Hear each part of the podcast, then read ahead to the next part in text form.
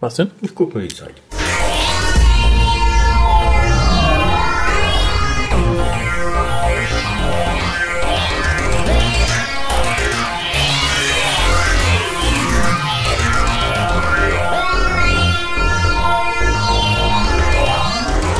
Hallo und herzlich willkommen zum Deutschen Doktor Podcast. Immer noch der einzige deutschsprachige Doctor Who, Torchwood und äh, Sorry Jane Smith Podcast, oder? Und Big Finish Podcast Und, und, alles irgendwie. Alles aus der der einzige, der einzige deutsche Podcast. willkommen zum Deutschen Podcast. Unschwer zu erkennen heute mal wieder mit dem guten Kolja. Schön, dass du auch mal wieder den Weg gefunden hast hierhin. Ja, ich hatte mein Augenlicht verloren und bin eigentlich die ganzen Wochen immer durch die Straßen hier geirrt. Hätte ich dich rufen gehört. Aber Harald hat dich ja doch recht vernünftig vertreten. Ja, ich glaube, der hat mich einfach irgendwo in, eine, in den Graben gestoßen. Dann, Nein, wird er nie tun. Nein, Harald ist ja lieb. Ist ja der liebe Harald. Richtig. Er wollte er wollte mich sogar in ein Whisky-Tasting noch reinschmuggeln, das schon komplett dicht war. Ja, wo dann im Endeffekt drei Mann waren. gesagt. danach waren sie dicht. Na gut, ähm, ja, kurz zum üblichen Sachen, bevor wir die vergessen. Möchtest du heute mal die Telefonnummer vorlesen, unter der man uns auf die Mailbox quatschen kann? Du sammelst das, ne? Du möchtest irgendwann die, eine komplette CD, Ja, nur mit unserer Telefonnummer. mit der Telefonnummer gesprochen, sozusagen geremixed durch unterschiedliche. Von jedem. So, jetzt kommt die Kolja-Version.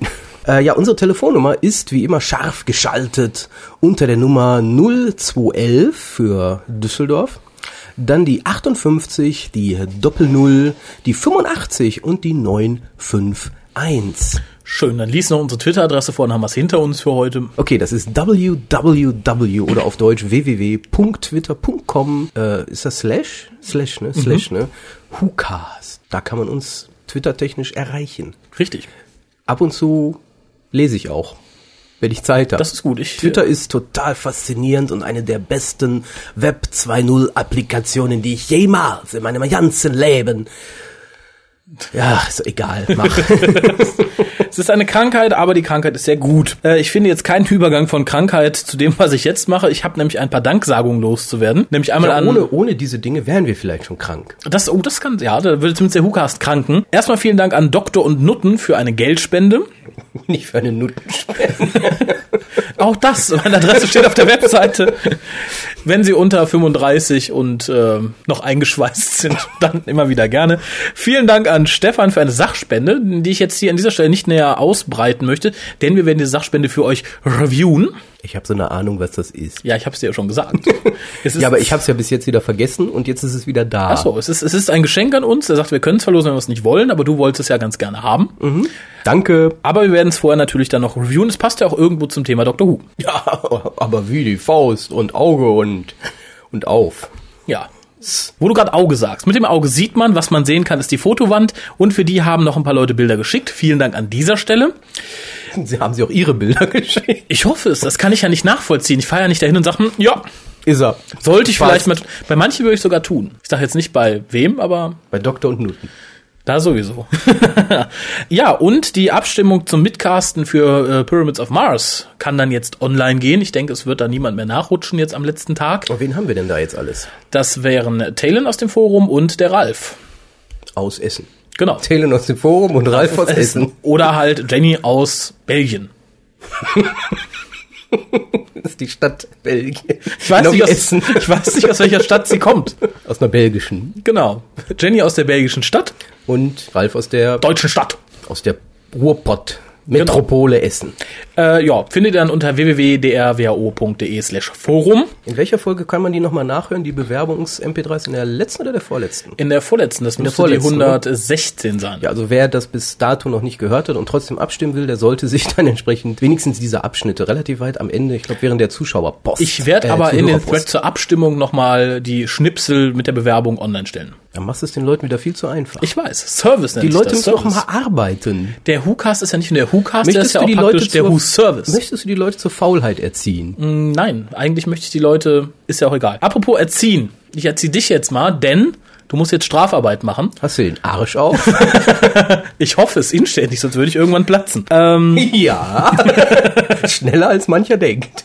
ja, wie ist das Geräusch für den Stinkefinger? Bing. Ja, du musst Strafarbeit machen, denn du warst die letzten zwei Male nicht da und da wurden einige Sachen diskutiert und da muss ich dich jetzt bitten, das auch mal zu tun. Punkt eins: was sagst du zum neuen Companion? Wenn sie mir gegenübersteht, hallo, wie Hallo. geht es? Was sagst du über den Mann, bist- bist du- nicht bist du lang? ja, die Größe. ja, die ist zwei Zentimeter größer als ich. Das ist nicht gut. Und deutlich dünner. Das ist auch nicht gut. Äh, ja, was soll ich sagen? Wir, wir kennen bisher relativ wenig von ihr. Also ich habe, wir kennen, wir kennen sie eigentlich aus Fires of Pompeii nur.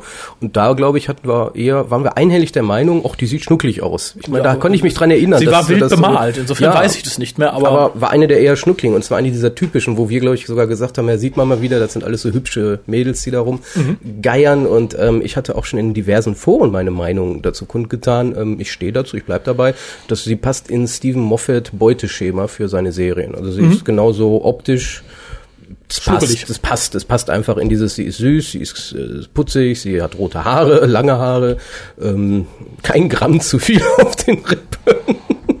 äh, ja, passt, sieht gut aus. Mehr will ich im Moment auch nicht. also äh, rein optisch zufrieden. ja, nach Donna Noble ist mir alles optisch, optisch erstmal ansprechend. Nö, pff, schauen wir mal. Ich denke, könnte auch optisch bleiben wir beim optischen. Mehr haben wir ja nicht. Äh, gut zu dem Matteo Schmidt Doktor passen. Also ich bin zufrieden. Ich bin sehr zufrieden sogar. Kann nur negativ enttäuscht werden, wie immer. Geht mir ähnlich. Ähm, der Doctor Who Kinofilm. A, was hältst du davon? B, was denkst du, welcher Doktor kommt? Und C, welchen Doktor würdest du dir wünschen? In welchem Zusammenhang? Es wird kein Doctor Who Kinofilm kommen. Bin ich fest von Okay. überzeugt. Ähm, Glaube ich, bin ich fest von überzeugt, es wird keiner kommen. Wenn einer kommt, wird es katastrophal. Dementsprechend kann ja auch nur der Tennant-Doktor dabei sein. Was war die letzte Frage? Was du dir eigentlich wünschen würdest? Ich habe die Frage nicht verstanden. Welcher? Erklär mir die doch noch. Nehmen wir an, es wäre unabwendbar, Nein, dass ähm, einer kommt. Und dann fragen die sich, wie möchtest du den haben? Wie sollen wir den setzen? Wie soll der aussehen? Äh, was ich nicht möchte, ist, dass sie denselben Fehler machen wie beim ersten X-Files-Film, wo die einfach sagen, ja, wir haben zwar jetzt einen Film, aber wir wollen das nicht so ausnutzen, wir machen einfach nur eine Folge und die ist ein bisschen besser. Das Mhm. wäre falsch.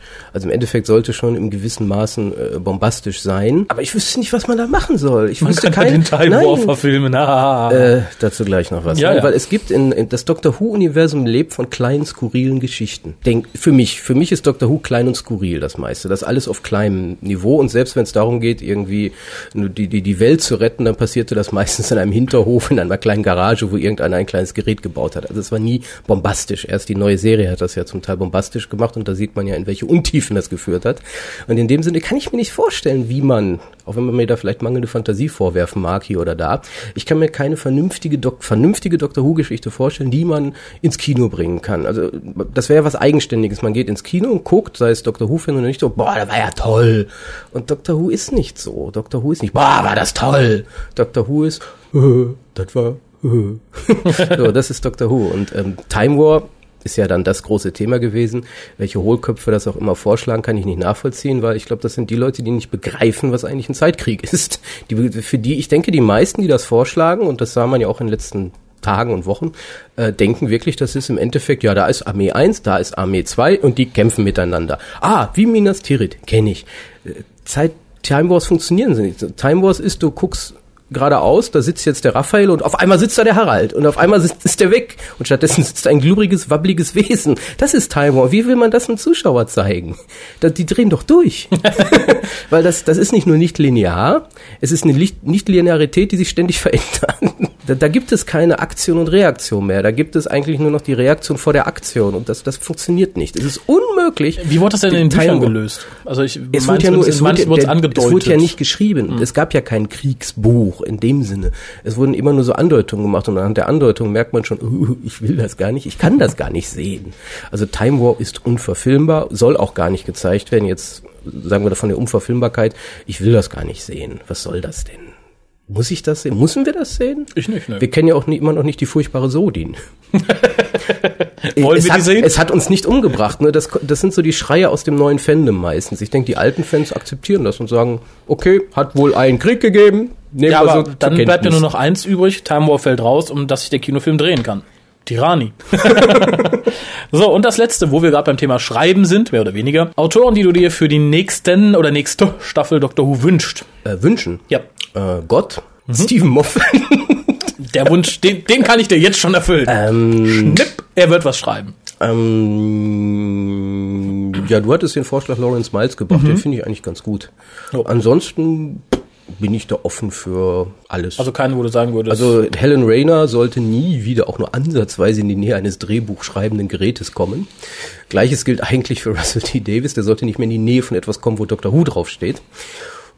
Ansonsten ist mir das eigentlich. Äh, okay, aber so. man kann ja auch positiv überrascht werden. Ich sag aber, wenn du jetzt über das Universum hinausgehst, gibt es irgendein Auto, wo du würdest, ja, Alan Moore, nee, Doppelfolge. nee, Dr. Alan Moore, nee.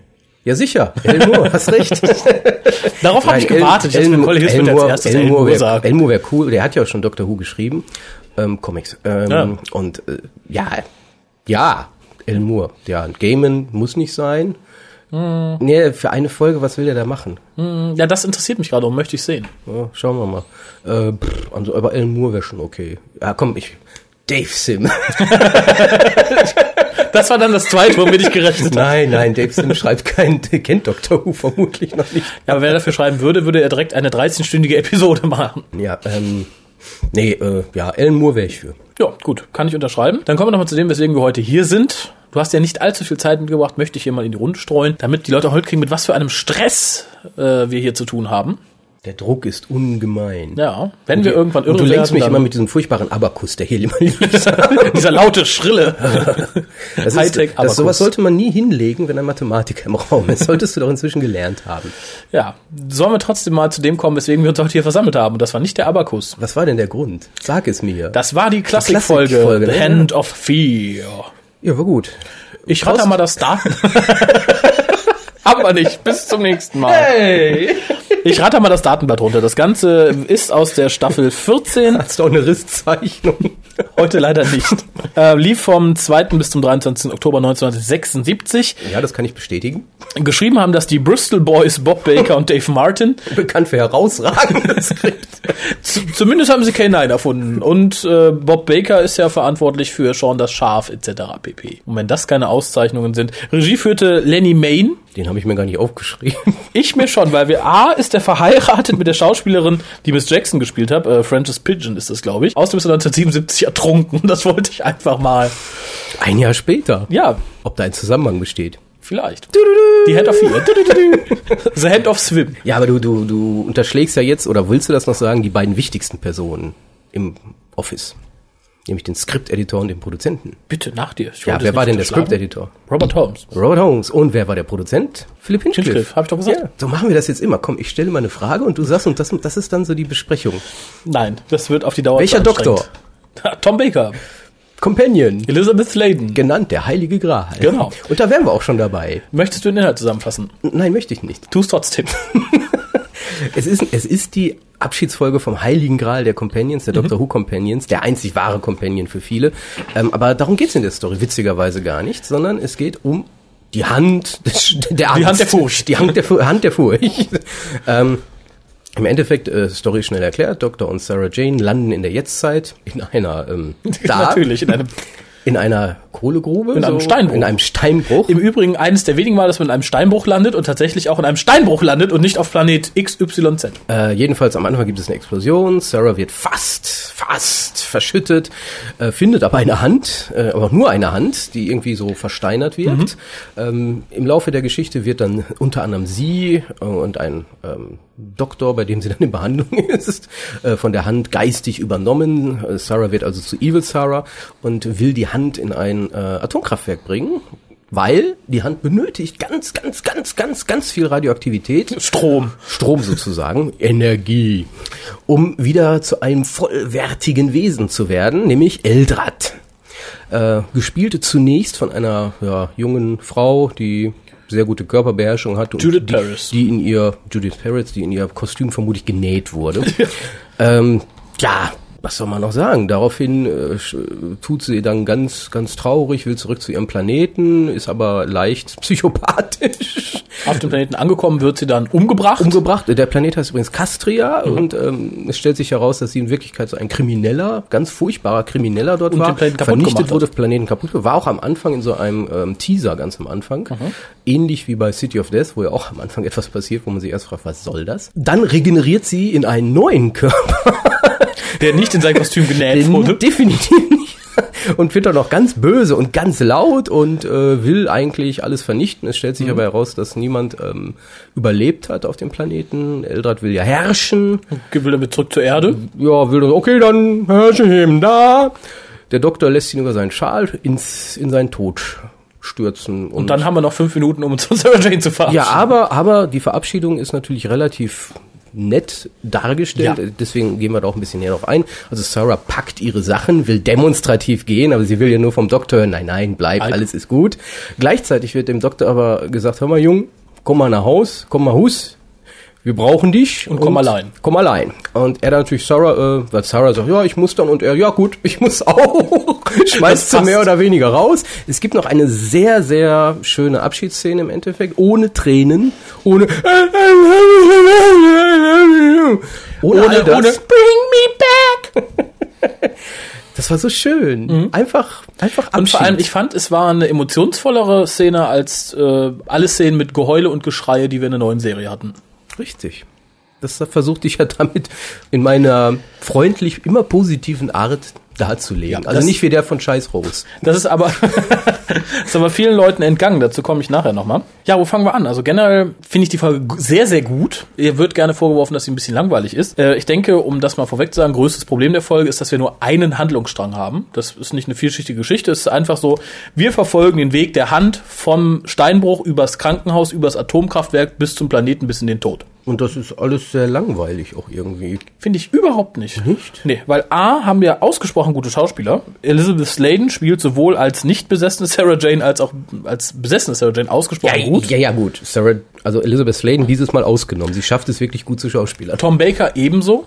Die Chemie zwischen den beiden stimmt hier bis zum Optimum. Also die funktionieren eh gut miteinander, aber hier finde ich ist es noch mal so ein klein bisschen besser, wie in der Regel bei vielen Abschiedsstories. Also Peter Davison war ja auch am besten in der Folge, wo er gegangen ist. Judith Paris ist ganz, ganz toll als Eldred. Ja. Ich mochte den Charakter zwar nicht, aber die Darstellung war okay. Ja, und das Kostüm war super. Es sah für die Zeit beeindruckend aus, weil sie halt wirklich aussieht, als wenn sie da reingenäht wäre. Deswegen sieht es nicht notwendigerweise toll aus. Doch, ich fand's gut. Ich war dann sehr enttäuscht, als äh, Stephen Thorne die Rolle übernommen hat für den letzten Teil. Den kennen wir irgendwoher, ne? Ich Ja, hab die ja. Stimme schon mal irgendwo gehört. Und nicht nur einmal, sondern zweimal. Warte mal, so, so laut rufend und wo kann das gewesen? Ach ja, Damons. Und Omega. Der ist sowohl Asal als auch Omega, was man leider der Darstellung ein bisschen anmerkt. Man hätte auch genauso gut Omega da hinsetzen können und sagen, hallo, jetzt bin ich hier. Tja, ist relativ einfach. Wenn man, wenn man Stephen Thorne gebucht hat, wusste man, was man kriegt. Ja, Problem ist wohl, dass die beiden sich nicht absprechen konnten, äh, was ihre, was die Rolle angeht. Also sie, sie haben sich, glaube ich, nur einmal zum Abendessen getroffen, bevor der Dreh begann. Und das war's dann auch. Und äh, bedauern jetzt im Nachhinein ein bisschen, dass man sagt, okay, wir hätten vielleicht so zwei, drei Sachen nehmen können, dass man merkt, dass es derselbe Charakter ist und nicht dann plötzlich erst äh, die kleine Glitterfrau und dann der große Zapfenmann. Schade, verdammte Story. Ansonsten halte ich der Story sehr zugute, dass wir das erste Mal, ich glaube nach sechs Jahren oder so, eine erdgebundene Story in der Jetztzeit haben, ohne dass Unit aufkreuzt, Ja, wobei. die man hätte einpopeln können. wollen sogar. Tatsächlich. Ja, die, der, der erste, ja, es gab ja verschiedene Drehbuchentwürfe. Und im ersten äh, ging es dann tatsächlich auch darum, dass der Brigadier hätte auftauchen sollen und sterben sollte. Ach, Es ging dann irgendwie um noch einen anderen Planeten und der hätte dann irgendwie so einen Kamikaze-Angriff und ich weiß auch nicht. Dumme Idee, ganz dumme Idee. okay. Ähm, interessant an der Folge ist, die ja zu ja, bestimmt der Hälfte, wenn nicht gar zwei Drittel in einem Atomkraftwerk spielt, sie auch tatsächlich in einem Atomkraftwerk gedreht wurde. Es wurde die Drehgenehmigung gegeben, tatsächlich in einem echten Atomkraftwerk zu filmen, was ein paar Leute damals ein bisschen verunsichert. Also gerade die Special Effects Leute sagte, hier, guckt, da ist der Generatorraum und hier sind die Turbinen, bring bitte drei Sprengladungen an. Ihr sagt, da hatte ich schon ein komisches Gefühl und ich kann es ein bisschen verstehen. Es tut der Folge aber insofern ganz gut, weil es sehr beeindruckend aussieht. Also wir haben zwar jetzt nicht die Verfügbarkeit von vielen, vielen Räumen, aber gerade die Szenen, die in diesem echten Atomkraftwerk gedreht wurden, sind relativ beeindruckend. Ich fand's nicht Für die damalige Zeit nicht? Nee, ich muss ehrlich sagen, ich fand die Folge, äh, da differierten wir, glaube ich, auch schon beim Gucken damals. Ähm, ich ich finde die jetzt die, als Story relativ lasch. Und auch das mit dem Atomkraftwerk fand ich eigentlich total uninteressant. Echt, ich gar nicht. Nee, es hat mir nichts gegeben. Also ich weiß, dann hätte man vielleicht wirklich eher ein Modell machen sollen, was irgendwie beeindruckend gewirkt hat. Im Gegensatz dazu, wir haben ja letztens die Sea Devils besprochen, da wirkte das Ganze, das war toll, dieses On-Location und die echten Sachen. Und, Das war natürlich auch aber das Atomkraftwerk war irgendwie, ja gut, war halt Atomkraftwerk. Ich finde es gut und gerade für die damalige Zeit finde ich es ja, ich meine, heute denkst du, ja, Atomkraftwerk hat ja jeder seine Mikrowelle zu Hause stehen. Damals, Nein, ich finde, wie gesagt, beeindruckend. Ich fand, die, die Szenen waren auch gut. Was ich noch sehr gut fand, war das Modell der Hand, Ja, was dann auch schön beweglich in seiner Box war und so. Das, war gut das gemacht. War auch, das war auch bestimmt super gruselig für die Kinder ja, damals. wurde allerdings geklaut irgendwann. Also bei irgendwelchen Greenscreen-Aufnahmen machten die dann Mittag, ließen die Hand am Set, kam wieder, Hand war weg. Ja, aber ist doch wieder aufgetaucht.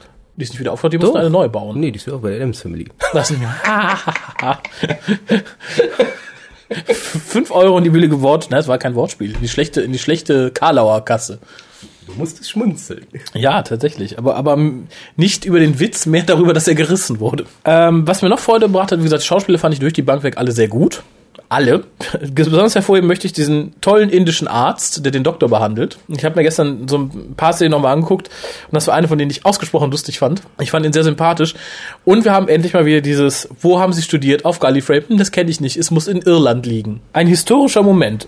Mal wieder. Mal wieder. Nein, fand ich gut. Also, der hat mir Freude bereitet. Wer mir noch sehr viel Freude bereitet, war der Direktor des Atomkraftwerks, der dafür, dass er eigentlich nur eine Nebenrolle hatte, extrem gut ausgearbeitet war. Ja, das stimmt. Das, das war in Ordnung. Ähm, vor allem die Szene, wo er sich so von seiner Familie verabschiedet, sagt so, nee, ich bleib hier und so, obwohl er weiß, dass er eigentlich draufgehen könnte, wenn das Atomkraftwerk hochgeht.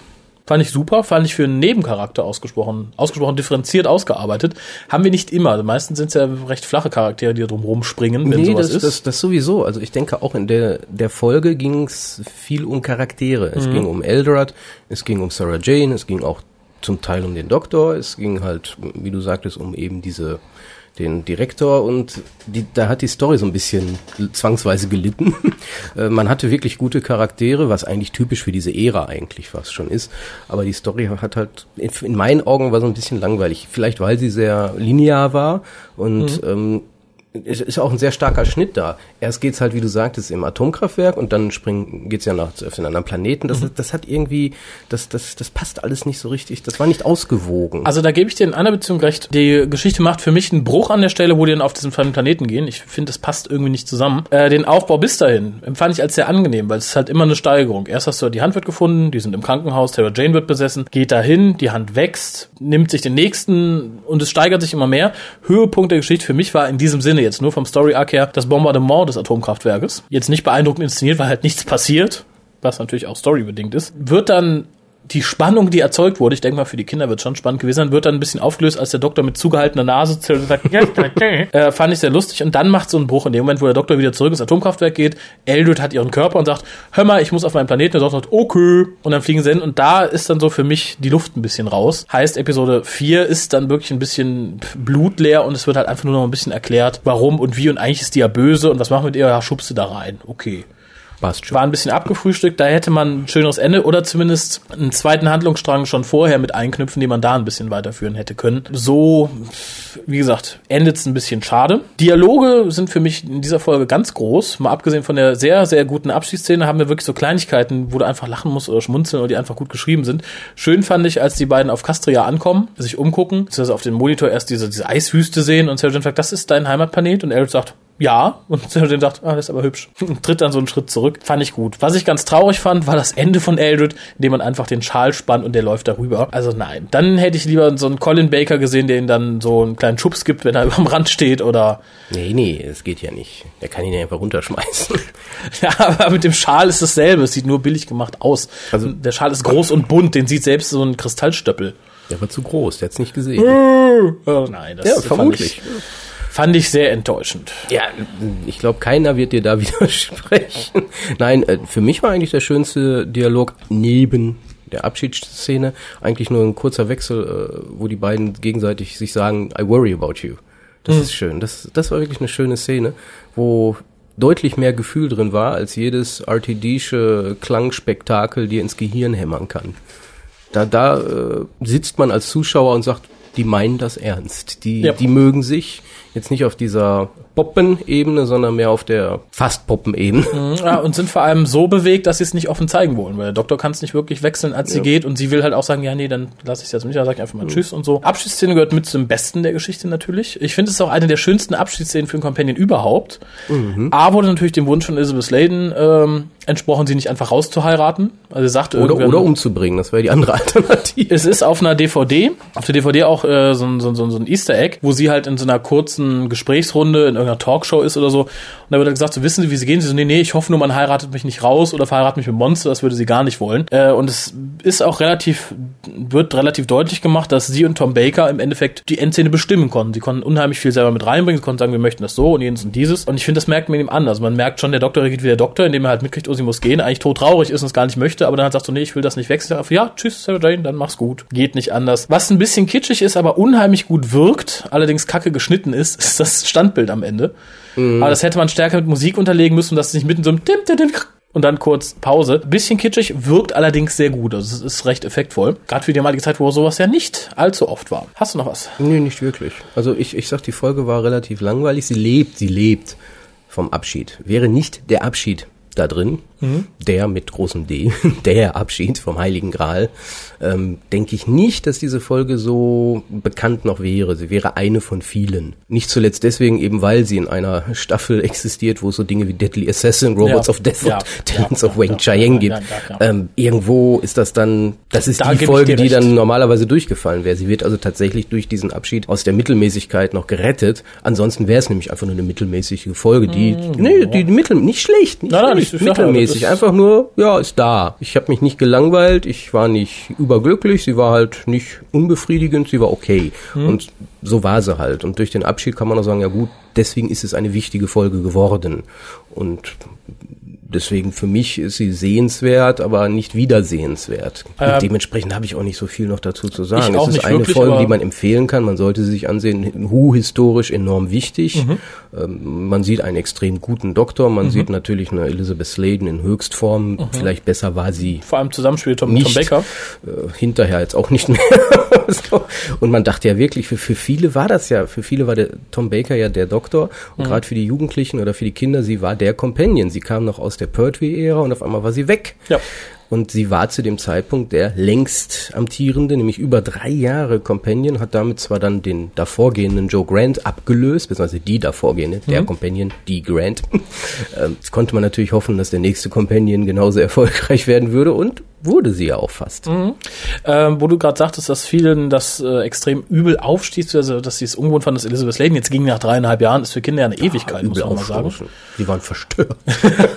Gibt ein schönes altes Review, da ähm, sagt wirklich der Schreibende auch, dass er extrem verunsichert war, als sie ging, weil er sagte so, das war die Person, mit der ich mich als einziges identifizieren konnte. Er kriegte Joe Grant ein bisschen mit, aber hat den Draht nie zu gefunden und das war halt so sein Companion und der ging plötzlich. War total verwirrt. Ganz kurz noch zur Abschiedsszene, die ja enorm von ihrem Subtext lebt. Also das, was die, was man oberflächlich sieht, was die beiden an Emotionen durchlassen, ist natürlich nicht das, was sie fühlen. Und ich finde, das merkt man in der Regel auch. Im Forum hat jemand nicht gemerkt. Ich möchte da kurz äh, auf dem Dr. Hude Forum kurz etwas zitieren. Ich habe da auf drauf geantwortet, nie eine Antwort bekommen. Vielleicht wirst du jetzt wissen, warum. Du wirst auch raten, von wem es ist. Ich möchte an der Stelle natürlich nicht diese Person diskreditieren, äh, weil es auch die einzige Person ist, die diese Meinung vertritt in den Jahren, die ich schon äh, im Fandom bin. Und die Abschiedsszene sagt alles über den vierten Doktor. Keine Umarmung, kein Nichts. Ich hab na, ich weiß wer, ich weiß wer.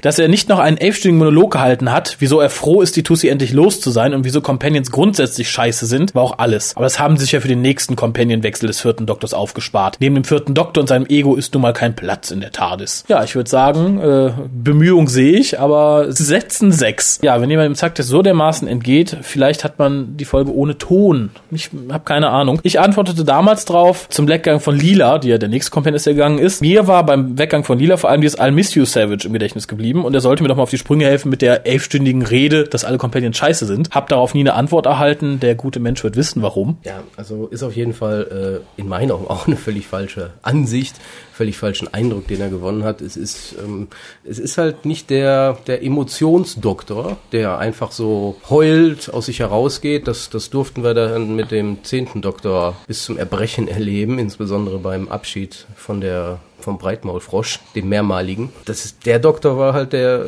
man musste es ihm ansehen und das tat man dann auch jeweils. Er also hat es nicht gesagt, aber man sah es ihm an. Und gerade in der Szene, finde ich, merkte man es ihm sehr an. Also ja, da, da kam halt zum Teil, denke ich, auch Tom Baker raus, mhm. weil auch er für ihn war ja mhm. Elizabeth Sladen die Ansprechperson und es wird ja noch ein paar Jahre dauern, bis er dann die perfekte Ansprechperson gefunden hat. Ja, das ist ganz süß. Ich mach dann direkt mal den Sprung zur DVD. Ich weiß nicht, ob du dich mit dem Release auseinandergesetzt hast oder die Folge nochmal gesehen hast. Äh, Ich habe mich gestern noch mit ihm gestritten, aber ähm, ich habe gewonnen. Das ist gut. Ich finde, es ist ein sehr schönes Release. Also wir haben natürlich drauf einen Audiokommentar, diesmal von Tom Baker, Elizabeth Sladen, Judith Paris, Bob Baker und Philip Hinchcliffe. Sehr hörenswert. Vor allem Zum es Glück ist nicht von Stephen Thorne.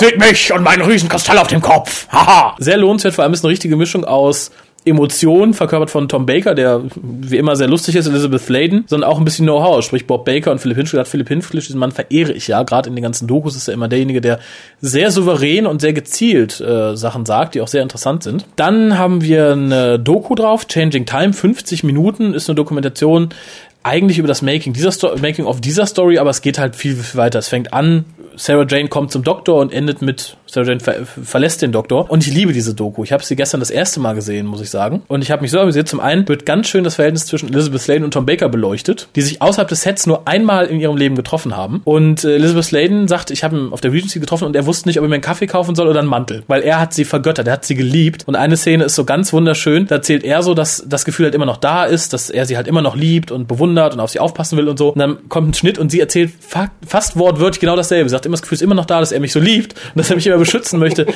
Ganz, ganz toll. Also für Leute, die Elizabeth Sladen und Tom Baker mögen, schaut euch diese Doku an. Mir ist, ich muss es mal so ganz weibisch sagen, mir ist ganz warm ums Herz geworden. Wobei natürlich Tom Baker sowieso, hier Soffeln gibt's. wobei Tom Baker natürlich jede Doku schön macht. Hier unter anderem sagt er, er war die Person, die immer mal wieder angeboten hat, die Autoren zu töten. Aber leider hat man die Waffe nie gefunden. Das, das ist wie mit Klaus Kinski und den Indios, ne? so ein bisschen. Ey, ja. ey, sollen wir den töten? Machen wir für dich, machen. kein Thema. So ähnlich ist es. Also eine sehr, sehr lohnenswerte Doku, sowohl inhaltlich als auch einfach von den Personen her. Dann haben wir Swapshop, Baker und Elizabeth Sladen in einem Interview, ist auch nett. Nichts so Besonderes. Natürlich wie immer dann ähm, Fotogalerie, Informational Subtext äh, und was ja immer drauf ist, was ich sehr nett finde, ist, sind die Doctor Who Annuals ja immer in PDF-Format drauf mittlerweile. Und in diesem Fall das von 77. Warum auch immer. Vermutlich, weil der da gestorben ist, der Regisseur. Das, das kann natürlich sein. In Memoriam an. Ich wäre durch. Ja, ja, völlig. Völlig. ist mal ein kürzeres Classic Review geworden zu einer, wie ich finde, doch herausragenden Folge, aber halt natürlich vor allem dadurch, dass Elizabeth Sladen geht. Deine Wertung. Mm, ja, ist schwierig, weil angenommen, sie würde nicht gehen, wäre sicherlich die Wertung einen halben Punkt schlechter. Durch das Gehen würde ich sagen eine 6,5. Dann liegen wir gar nicht so weit voneinander entfernt. Ich gebe nämlich die sieben, einfach weil mich die Story zumindest bis zur dritten Episode doch sehr, sehr ansprach. Ich fand sie unterhaltsam, vielleicht gerade weil sie so geradlinig war. Mir kam auch in keinem Moment irgendwas langweilig vor. Ich mochte alle Darsteller, was selten ist. Also ich fand jeden gut gespielt, fand jeden sympathisch. Mal abgesehen von Stephen Thorne, aber gut kann man ja nicht, äh, also da war ja nur eine Episode da und da ist dann halt der Bruch. Ähm, was es jetzt vielleicht meine Erinnerung ein wenig schöner macht, ist halt diese ausgesprochen sehr gute Doku zum Thema, die halt wirklich, wirklich, wirklich super ist. Wenn ich fürs DVD-Release eine Punktzahl abgeben müsste, wäre es die 7,5, wenn nicht gar die 8. Einfach weil es ein schönes Extra da drauf ist, weil der Audiokommentar super ist und weil wir diesen schönen dicken roten Aufkleber haben, wo drauf steht Sarah Jane Smith Final Classic Story. Weil die ist ja auch jetzt wieder da. Die ist nicht tot zu kriegen. Genau. Die Gremmer. Gremmer Smith. Die ist schon tot. Und jetzt soll die heiraten. Die ist nur noch animiert. Jetzt soll die heiraten. Ich glaube, die ist die heiratet. Unsinn. Ich, ich tippe immer nur auf den Trickster. Ja, sicher. Tippen wir beide auf den Trickster. Das Oder ist gut. irgendwelche andere Scheiße. Ja, ansonsten bedanke ich mich bei dir, dass Keine du mal wieder Post? da Keine warst. Post? Wir haben keine Post diesmal, nein. Du musst dich nicht bedanken. Ich bin dein Co-Host. Lass es die Zuhörer mal wieder merken. Weil es ist sehr erstaunlich, in der Zeit, wo wir viel gemacht haben, Harald, ich dachte alle, der Harald soll wiederkommen, der Harald soll wiederkommen. Jetzt war Harald dreimal da hintereinander, jetzt war der Collier soll wiederkommen, der Collier soll mal, das sind wiederkommen. zwei Leute, die das gesagt haben. Möchte ich an dieser Stelle erwähnen. Keiner schreien. nicht Mittlerweile drei. Drei? Oh mein Gott. Ja. Ich, ich fühle mich geehrt. Ja, viel mehr haben wir auch nicht nach Harald geschrien, aber es ist halt so. ja. Und in diesem Sinne, wir gehen jetzt. Vermisst uns. Schickt uns Dinge für unseren Ja, Geburtstagscast. stimmt. Wir sind, wir werden alt. Wir werden drei. Wir können, wir können laufen. Ach, ist das schön. Und bald sprechen. äh, ja, nochmal wir kurz, immer noch im Pflegealter. noch mal kurz zur Erinnerung. Wir möchten von euch am besten Wir ein, möchten Geschenke von euch. wir möchten, wir möchten euer Geld. Nein, wir möchten von euch äh, zum Thema eurer, eure Top 5, sage ich mal, Dr. Who-Momente. Am liebsten MP3s, aber Briefe nehmen wir natürlich auch immer gerne. Und natürlich äh, auch MP3s oder Briefe zum Thema Warum und seit wann und wo und wie und warum hört ihr den Who-Cast. Das hört sich wieder nach einem langen Geburtstagscast an. Ich Außer es auch. schreibt keiner, dann hätte ich Glück. Ja, bisher hat sich auch noch kaum jemand am Gewinnspiel beteiligt. Im Moment haben wir nur drei Einsendungen. Ich hoffe, das wird mehr. Ihr habt ja auch eine schwere Frage dabei. die nur die Bonusfrage ist. Ja, aber ist trotzdem, die wollen sicherlich alle noch machen. Haben ja auch noch Zeit. In diesem Sinne, nehmt euch die Zeit. Bis zum nächsten Mal. Wann immer das auch sein mag.